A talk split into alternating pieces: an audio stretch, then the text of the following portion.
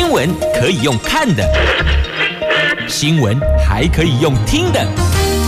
亲切的早安问候，专业的新闻分享，欢迎加入美英主持的 News Online，说新闻给你听。亲爱的朋友，台港后打开后，大家好，欢迎您再度锁定收听 News Online，我是美英，我是谢美英，在红台来啊，您还好吗？今天无论是二十七度、三十一度、二十八度、三十二度，转播东西落后天呀，来先关心。天气概况还真的是不管三七二十一哦，都是下雨天，无论白天黑夜。来北北桃温度介于二十七度到三十一度之间，竹竹苗二十八度到三十二度，整个台湾全部笼罩在风雨当中啊！所以提醒大家，强风豪雨不可免，那么我们就得直球对决，面对它。海葵强袭，我们的东半部跟中南部今天得防强风豪雨，还有台中以南、花东等十四个县市都停班停课了。那预估大概傍晚的时候可以脱离海葵暴风圈，所以得再等。等好，这个是今天《自由时报》头版头条的新闻，联合头版下方也有报道。好，那么再来。经济日报看到水的这个是股市活水，台湾股市迎来两千七百亿元的活水，因为有两百二十二家上市柜公司这个月发放股利呀，加上台积电、瑞昱等陆续除息，所以大盘多头添增助力呢。好，就是经济头版头条。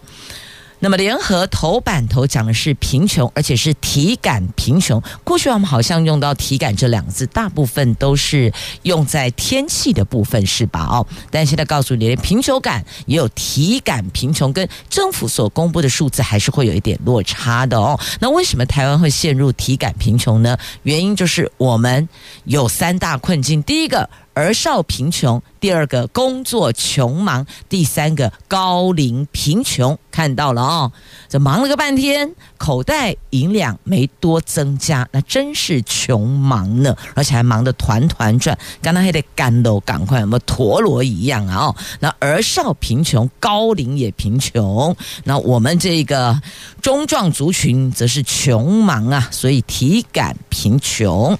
中国时报头版头条，这是。教师团体呼吁政府立刻停止实施双语教学，为什么呢？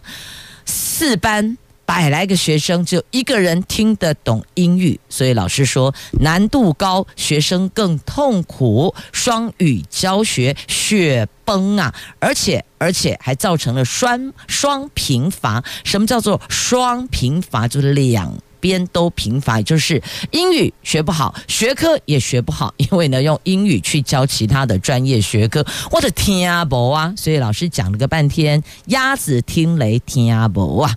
因此教师团体呼吁立即停止实施。好，这个是《中国时报》头版头条的新闻。虽然哦，傍晚可以脱离暴风圈，不过呢，它那个外围环流扫来扫去，北部地区同样也是风雨笼罩啊。好，这个是在今天自由头版头联合头版下方，而这次海葵来袭，台中以南、花东等十四个县市今天是停班停课呢。那终结一一千四百七十一天没有台风登陆的记录哦，你看这海葵本来持续的这个记录天数往上增加，结果来了个海葵，全部回归，打散重来。就估计傍晚我们可以完整脱离海葵的暴风圈。这海葵昨天下午三点四十分登陆台东东河乡，打破了二零一九年白鹿台风以来一千四百七十一天没有台风登陆的记录。海葵昨天晚上八点从高雄梓官区出海，今天东南部风雨持续，预估傍晚。我们可以脱离暴风圈。那今天有十四个县市停班课，包括台中市。彰化县、南投县、云林县、嘉义市、嘉义县、台南市、高雄市、屏东县、花莲县、台东县、澎湖县、金门县跟连江县。那新竹县尖石乡玉峰村以及秀峦村也是停班停课的。那昨天他就带来强风豪雨，海葵登陆期间，台东人工测站测得阵风十五级，追平了今年。杜苏芮台风的最大阵风记录，那台东县的成功绿岛自动测站也测得今年最大的十六级阵风呢。根据气象局观测，昨天最大时雨量是花莲富里的一百毫米，到昨天晚上九点二十分，最大日累积雨量前十名都在花莲县呐，所以你看，几乎整座花莲快泡在水里了。那今天呢？海台海葵台风有望转为轻台，强度会减弱了哦。傍晚，台湾本岛脱离暴风圈，预估影响台湾会到明天九月五号。那明天上半天可以解除陆上警报，深夜解除海上警报。那气象局说呢，海葵。今天仍在台湾海峡附近，东半部、中南部影响是这一波最明显的。那尤其东半部有豪雨或局部豪雨几率，那南部还有大台北地区、中部以北的山区，不排除有局部豪雨几率。那北部地区以间歇雨势为主，这间歇雨势就表示呢，它不是持续性的狂风暴雨，但是呢，能不出门就别出门。那因为需要必须出门，雨具得备妥，而且。开车、骑车，请放慢速度。天雨路滑呀。那另外呢，陆路交通方面，台湾高铁今天全线正常营运，台铁停驶的班次只有包含台中到潮州一零一车次，斗六到七堵间的一零二车次，南港到潮州间的一三一车次。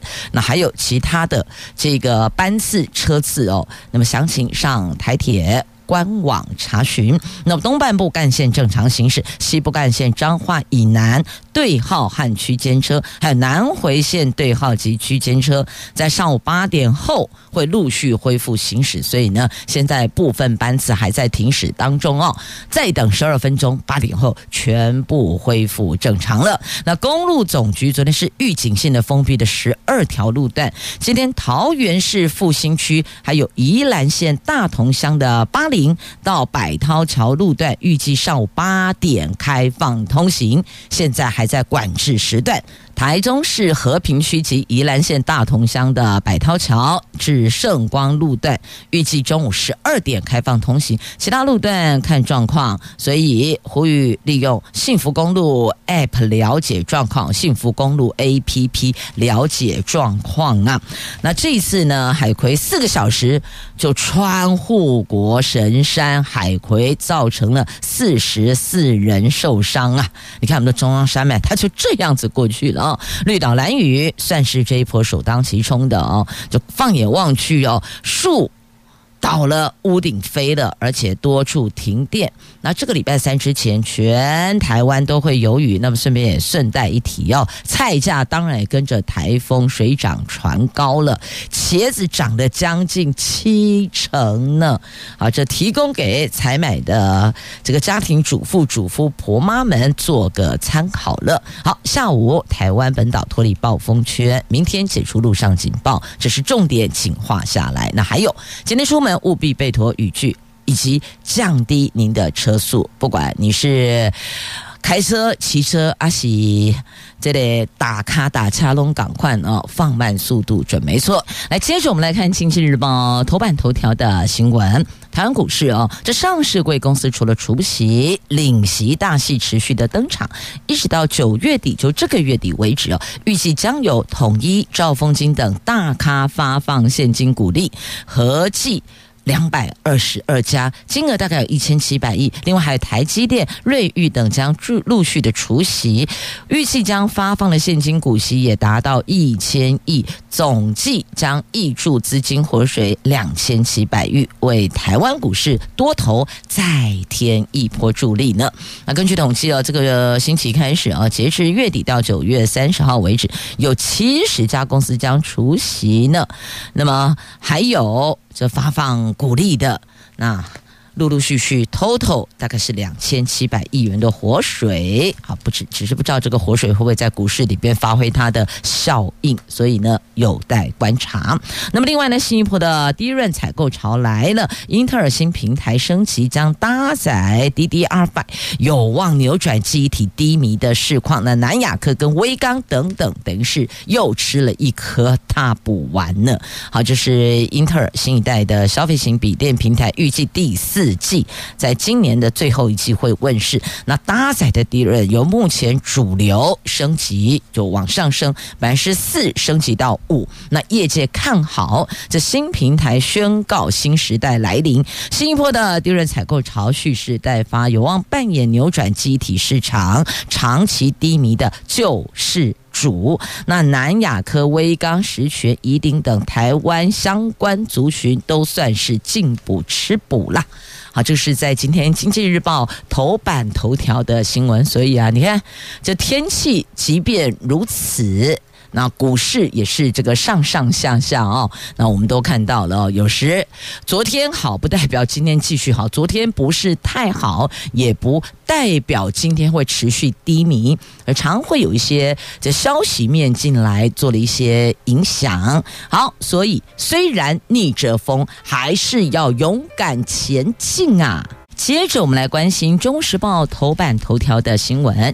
家中还有孩子在就学的家长，也请您张大耳朵，一起参与这一则新闻话题。这个有关双语教学，请问，身为家长的您认同吗？请问正在学习的学生 OK 吗？请问老师觉得妥当吗？好，我们来看一下哦，这到底怎么个回事儿？这双语教学变成了双贫法，这双贫法指的是英语学不好，学科也学不好，家长担心可能耽误学习。那学生反映还有本土语言课，事情很多，压力是大到。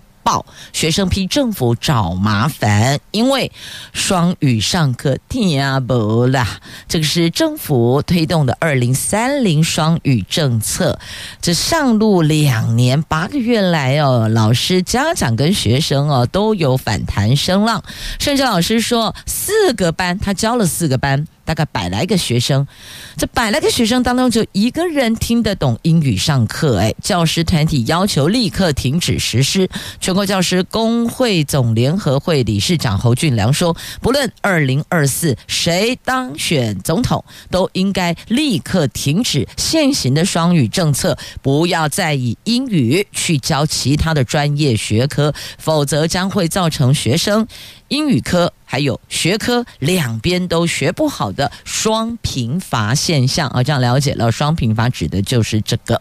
那副总统赖清奎在二零一七年出任行政院长后，开始规划二零三零双语国家政策，国发会和教育部推出了二零二一年到二零二四年双语政策，目标是要在高中以下学校运用英语进行多领域的学习，并且在大专校院设立双语标杆学校，培养本土双语人才。政策目标算是很宏大，但是在中小学执行的时候，出现了不少的乱象呢。譬如说，目标之一是在二零二四培育出六千位双语教师，鼓励在职老师先进修，取得双语教师资格。但是在职教师对这个的意愿算是相当低落。现在距离二零二四不到半年喽，只有培育出一千零一位，一零零一呀。目标是六千，那么还差多少？还差了五千八百五千九百九十九位，因为现在只有一千零一位。那师资配套不足，因此衍生后端的乱象一堆呀。你想想看，双语教师人才不足，就造成许多会说英语但是专业不足的人当老师，你才 就恐怖会不？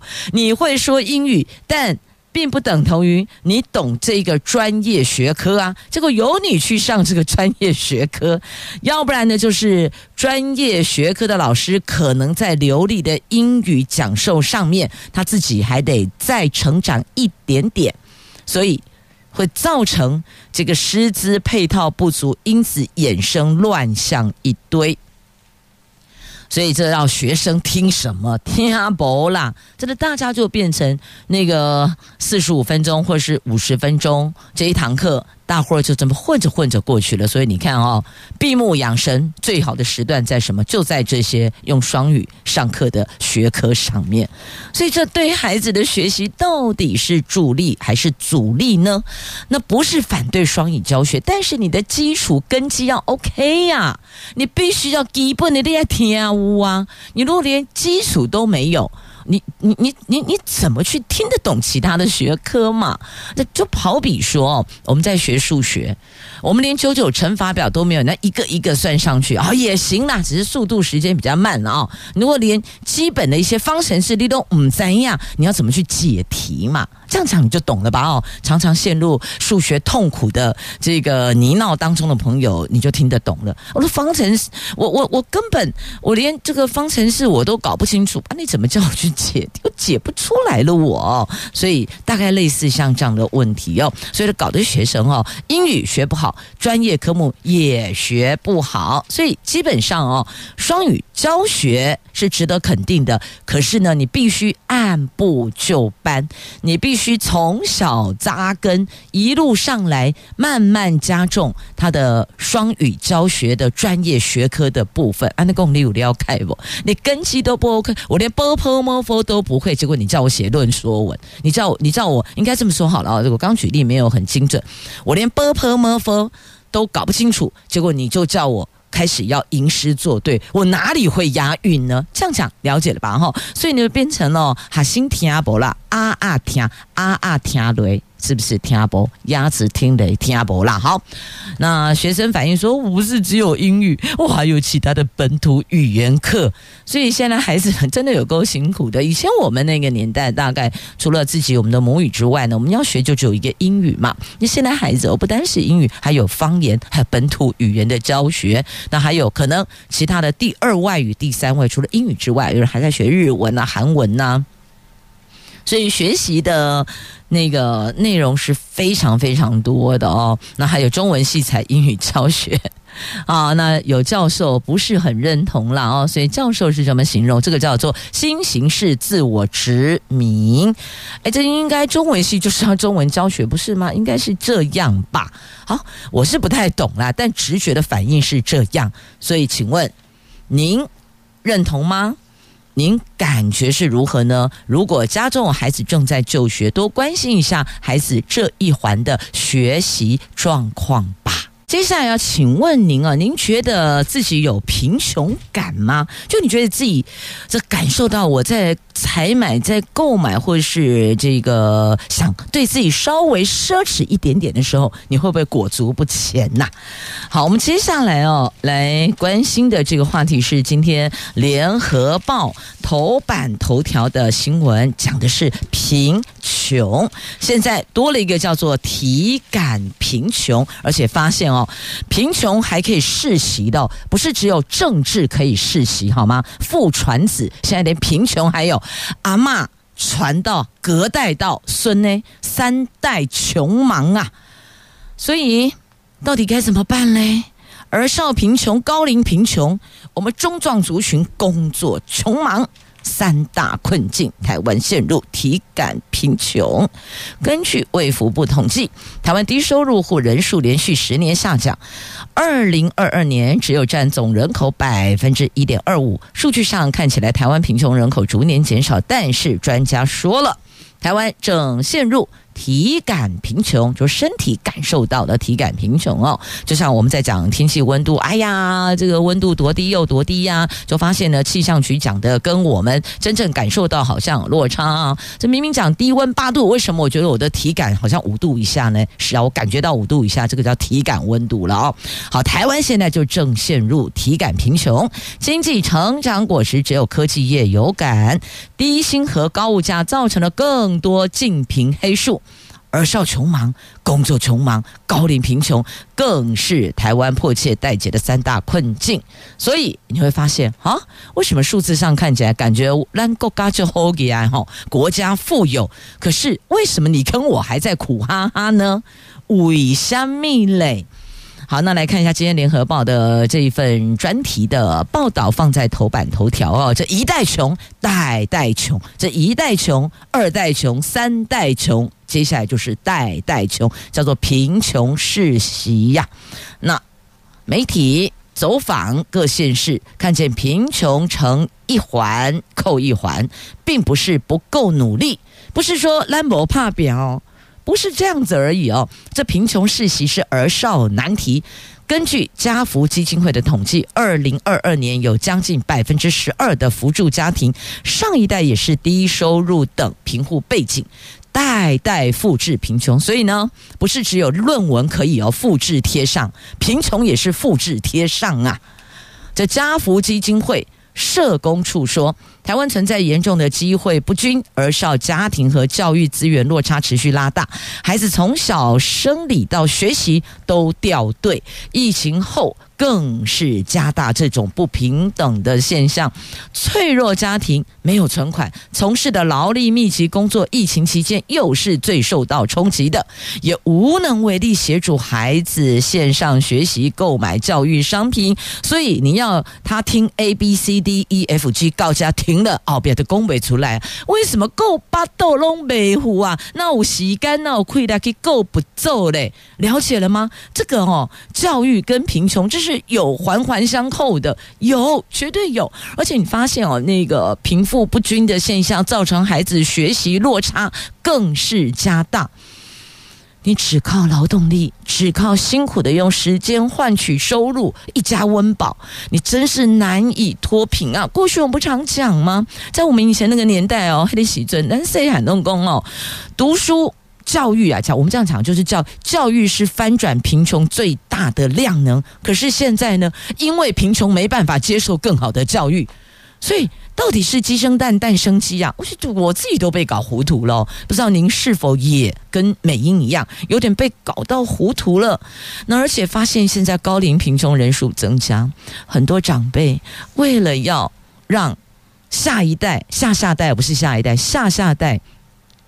三餐温饱，阿公阿妈都出来假逃喽呢，出来工作呢。那劳基法当然有规定哦，几岁以上如何又如何。所以呢，有些变成什么没有劳保的黑数劳工，你们知道吗？从事劳动力工作，一个讨业工，man 你好啊，几点后什么保都不用，你也不用报税哦。那老板说哦，不用保，那太好了，因为你要知道哦，那个劳保、健保、劳退这三笔拉起来，老板也是很吃重的哦。因此会有这样的一个劳。劳动力黑数存在，请问，请问，政府看到了吗？然后又碰到疫情，那很多这样的家庭，他其实靠劳动力来养活一家老小的，就因为疫情没得工作，没得收入，陷入那个无穷尽的贫穷轮回当中啊！然后又碰上通货膨胀，卡贝叮当这里有 K 给，卡贝叮当还得 K 给，我有时候也觉得很纳闷，我都快要到了自我否定的阶段，为什么大家都没有？提出来大声疾呼，有些物价涨得不合理呢。原物料上涨，我们能理解。这个原物料上涨可能百分之三、百分之十好了，结果厉害的最后尾出来米给它上涨百分之五十、百分之四十都有，我就不懂为什么政府都没有没有感受到，他没有去没有去关心呢？所以很怪哦。因此哦，这个坊间有句话叫做“趁火打劫”，趁着食材有上涨。这个最后售价给你打三折上来了，真是让最后最末端的消费者欲哭无泪。你可以说你不要买呀，哎，我我可以不要购买奢侈品，可是我不能够不够巴豆吧？好，这是在今天联合头版头条的新闻哦，就拜托您一定要关心，这个是环环相扣的，不要只看联合头版头条，翻开内页 A 六版面、A 七版面，拜托您看一下吧。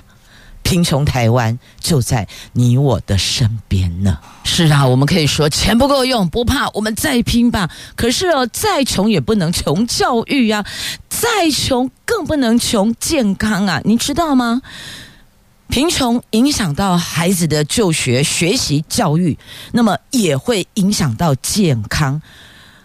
弱势儿童健康问题超多的，您能了解吗？虽然。你会说低收、中低收在我们健保上有给补助，但是您了不了解低收跟中低收，还有实际上存在的净贫家庭，他们在这一环根本无力负担。有些净贫家庭、境遇家庭，他们没法没法去请领任何补助，然后只好怎么一直砍等越多教育。那奢侈品当然第一个先剔掉了，可能孩子的学习的机会也被剥夺了。那再来，该做这个健康保养的机会也没了，生病了也不敢就医，因为这动辄这挂号费啦、自费额啦，这都是诶，或许就刚您说的啊，那个呃低收、中低收政府有补助，可是我要讲的是哦，有些近贫家庭靠近的近，贫穷的贫，近贫家庭。或是境遇家庭这一环的问题也存在呢，所以环环相扣，贫穷不是只有搞到经济，搞到我们的生活、教育、孩子的教育，再来健康，最后就是陷入无限恶性循环，我们的国力因此就会衰退。请问这个问题有没有很严重？有，所以联合报从今天开始一连三天要推出贫穷台湾系列专题。拜托您一定要跟着联合的脚步来关心台湾贫穷困境，为在角落辛苦生存的弱势者寻找解方啊！拜托拜托了。接着来看哦，明年的基本工资，明年基本工资调幅上看百分之三点五。这星期五哦会审议，就星期五的审议会登场了，要讨论明年基本工资的调幅，劳资双方将会有一场。大角力。据了解呢，政府考量通膨对边际劳工冲击更大，希望借由内需产业景气热络的时候，拉抬服务业薪资水准，改善低薪。明年基本工资调幅将会超越三趴，上看三点五趴呀。那劳动部说，时薪月薪不脱钩，得一起来看。那商总说呢，调太高等于就是助长物价。是啊，因为。这个劳动力成本、人事成本，最后一定会再进到产品的成本项目内，因此最后最终端的售价肯定会跟着调涨的。好，那么接着再来关心的这个是国家打诈队，这国家队打诈。所以要征百名检察官助理啊！这法务部为了因应行政院的打击诈欺策略行动纲领一点五版的要求，强化侦查辅助人力，各地检署都对外急征检察官助理一百名，约聘月薪上看四万六千元，来减轻地检署被诈欺案瘫痪的负担。那资深检察官对此不乐观，直言三个月试用期后，如果明年没有这笔预算，这些临时人员就会失业啊！到底呢？能够吸引多少人报考，分担多少检方工作，也都存疑呀。所以要问的就是哦，这个检察官助理到底他有没有一个保障任期呀？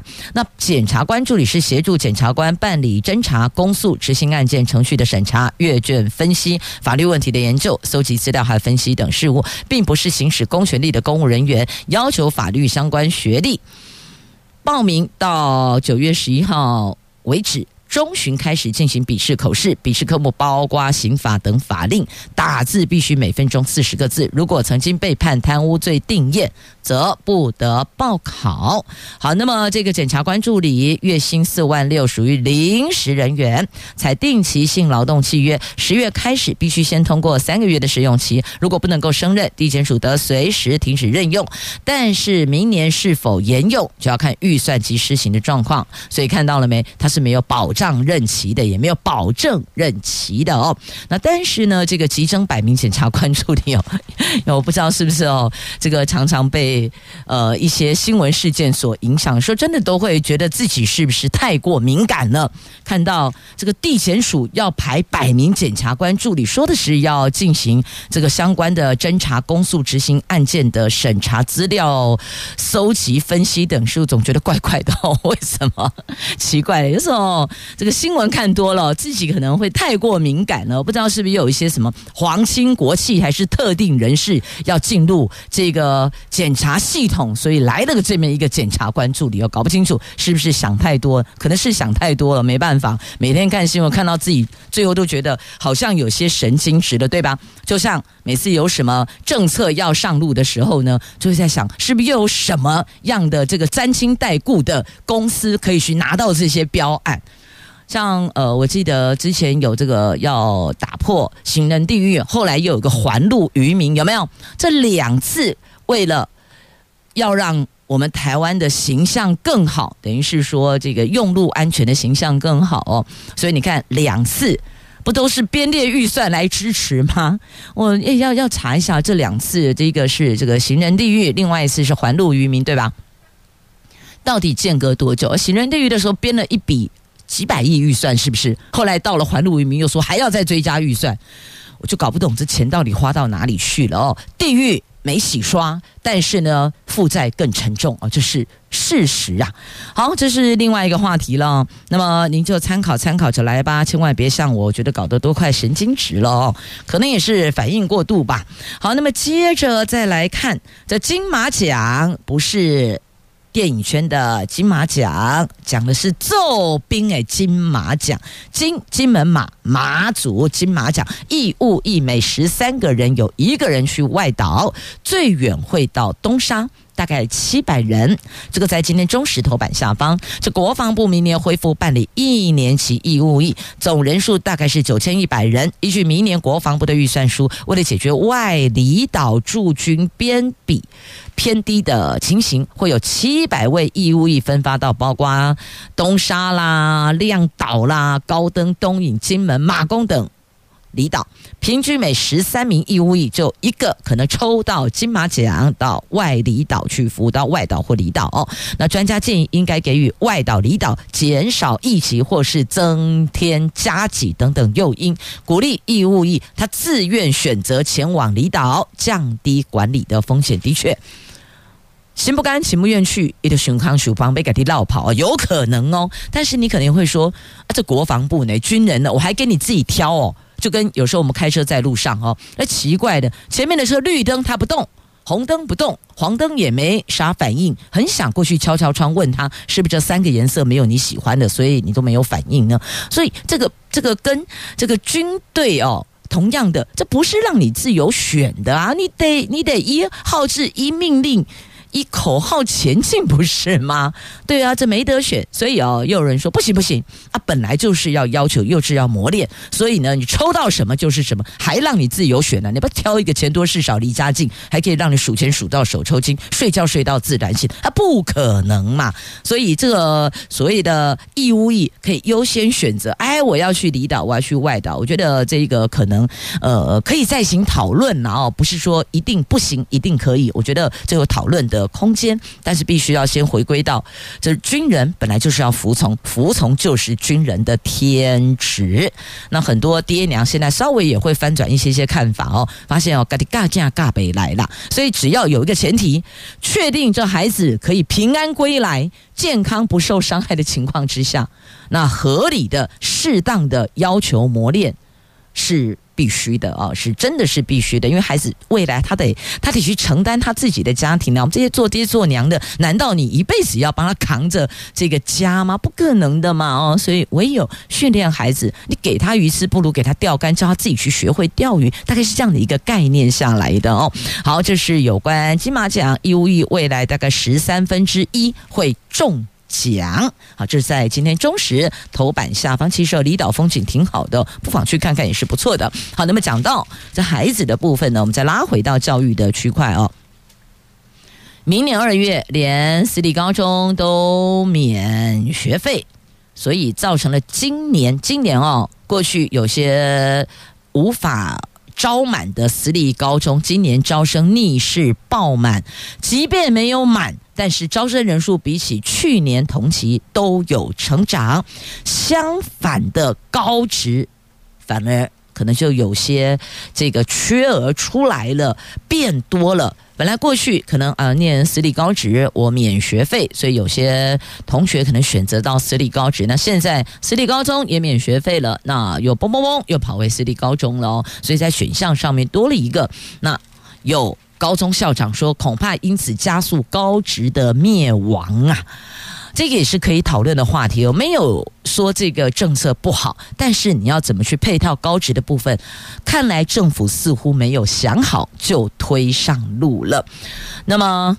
以全国私立中学联盟轮值主席台中市侨泰高中校长温顺德的观察，啊，台中市有二十二所私立高中职，只有三所高职满招，很多私立学校高职缺额比以往更多，私立高中普通科反而逆势成长，有高中增班，有满招，也有去年缺额学校今年满招或是缺额有下降的。那么，我们桃园市私立启英高中。校长彭昭勋也说了啊，在今年启英的普通科比去年多招了三十名学生，哎，将近多一个班。那当然，免学费是诱因之一，但是。不要忘了，你的招生成绩，呃呃，升学成绩也会影响你的招生成绩哦。就是因为升学绩效办得不错，所以呢，许多孩子本来在犹豫高职高中、高职高中，砰，现在就进高中哦。那进私立高中也是一个选项哦。未来可能你在这个申请入学上面会比较宽一些些，而且有些私立学校它特别有在师资上做了一些微调整。好，这个什么叫做微？没调整，听啊，五尾郎有慧根的就听得懂哦，不要再来问我了。出了这个门，我就不承认我说过这些话了。好，所以我们要回到这个问题的原点，就是因为这样会不会造成技值优势不在呢？那是不是应该在高职的部分，政府怎么辅导产学合作呢？即便学费这一环大家都一样免学费了，可是我在未来的就业的区块，我可能衔接到后端，还有科技大学，然后再保障就业，也不能讲完全保障就业，得看你的学习成绩呀。你拿了多少张证照，你就有机会可以毕业顺利衔接进职场。其实这一环应该也是教育部跟我们劳动部。要再去，还有经济部哦，这三环要去思考，再讨论怎么样去扶持这一环。我念高职，后端接的是科技大学，在后端我就可以进入职场工作，我有一个保障起薪。既然是进入技职学校，我要主攻的就是将来就业市场，所以这一环后续呢，然后呢，然后就没有然后了，还是那句老话嘛，所以。面对高中全面免学费，高职的部分，教育部啊，教育部李干我兄弟，不要再本位了，请主动找经济部、找劳动部沟通讨论，怎么样可以让我们技职的孩子高职三年完，后续可以顺利衔接科技大学，然后拿到多少张的证照，然后可以顺利进入职场。啊，职场的经济部管公司嘛，刚刚管这个呃，然后这个劳动部是劳工朋友嘛，所以这三方要坐下来好好的公共来超前部署，不是吗？好，来接着我们看《旧时报》头版版面的这一则新闻啊，大家来看一看啊，这个巴西蛋，有人说巴西蛋会致癌，有图利特定对象，那么农业部长陈其仲拟提告。强调绝对没有将钱直接补助酒家贸易业者。好，这是他要提告。那我们要关心的是啊，起码给能给小偌贼嘞，给你讲哈。今天起蛋价涨三元呐、啊。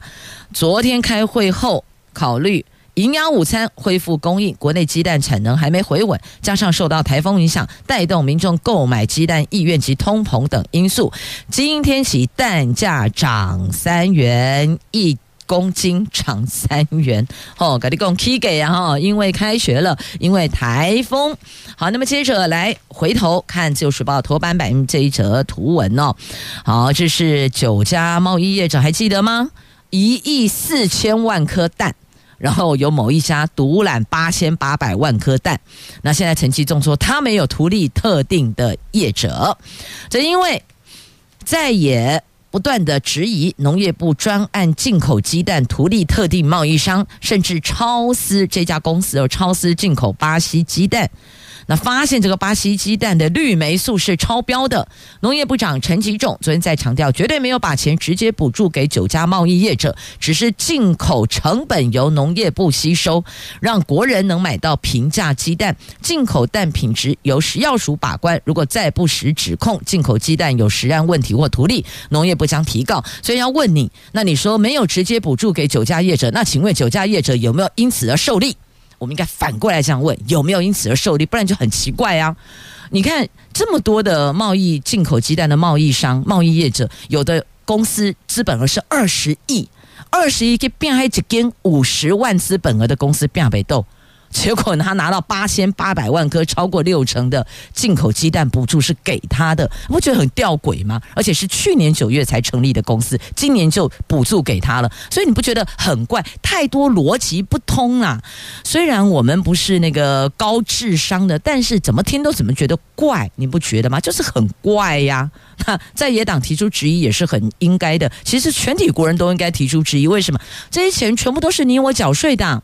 不管是我们购物的消费税，哦，就发票就是有五趴税金，也是我们消费者买单的。那每年的这个。综合所得税，还有你缴的房屋税、地价税、呃燃料税、牌照税，总而言之，言而总之，中华民国万万税。所以，请问我们可不可以了解一下，你这些钱花到哪里去了？你降低了它的成本，你说你有平抑蛋价，可是蛋价还是那么贵呀！不要再骗人了，蛋价还是这么贵，鸡蛋并没有回到以前二十八块、二十五块一斤啊，这么还能细果咋高啊？所以你说你是平抑蛋价，我跨模平在哪里？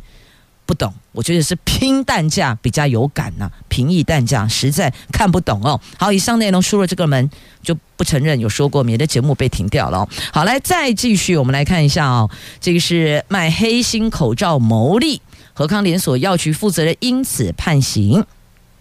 还没收犯罪所得千余万元，法官批，真的是罔顾人民健康，这个就真的很可恶哦！花钱给你买口罩，结果你卖的是黑心口罩，罔顾国人健康。应该予以判重刑啊！因为健康是再多钱都买不回来的。